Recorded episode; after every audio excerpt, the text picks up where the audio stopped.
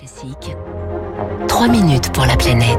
7h-5, bonjour Baptiste Gabory. Bonjour Dimitri, bonjour à tous. Elles sont de retour sur les plages bretonnes, les algues vertes, hein, on en a découvert notamment en baie de Saint-Brieuc. Euh, c'est un retour qui est assez précoce, presque un mois d'avance.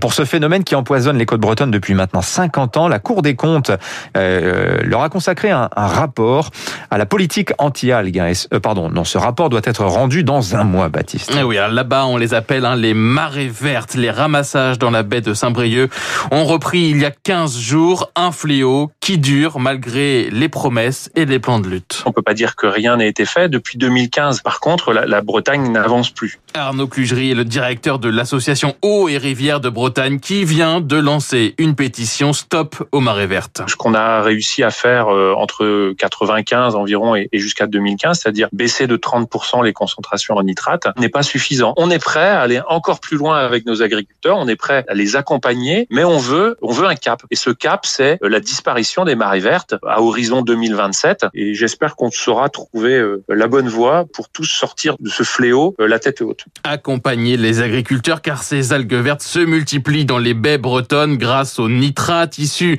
eux-mêmes des rejets d'azote du monde agricole, hein, principalement euh, rejets liés à l'épandage des lisiers et aux engrais azotés pour les cultures. Pourtant, des efforts ont été faits, on vient de le dire, avec une baisse, selon les agriculteurs, même des taux de nitrate de 40% en 20 ans et des mesures ont été mises en place dans les exploitations, par exemple pour réguler les apports d'azote dans les champs.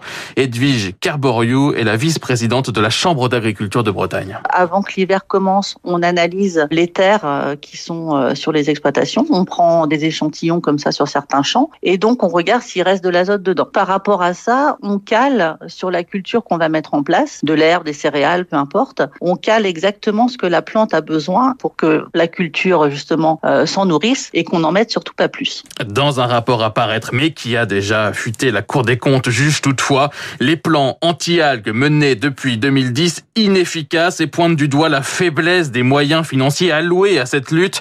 110 millions d'euros sur 10 ans, somme dérisoire, dit la Cour des comptes. Il va falloir faire plus, confirme Michael Cosson, le maire d'Ilion, une commune située dans la baie de Saint-Brieuc. Avec des solutions qui de toute manière ne peuvent pas être trouvées à l'échelle communale, intercommunale, départementale ou régionale, mais bien au niveau national et européen. Et donc c'est là où, il y a une mobilisation qui doit avoir lieu plus forte pour permettre à, à la agricole de pouvoir changer son modèle, chose qui a déjà démarré mais qui doit être encore davantage impulsée par des aides plus conséquentes pour qu'on arrive, nous collectivités, à, à résoudre le problème en aval investir pour faire évoluer le modèle agricole, aller vers des exploitations moins intensives, par exemple, appellent les associations plus de bio.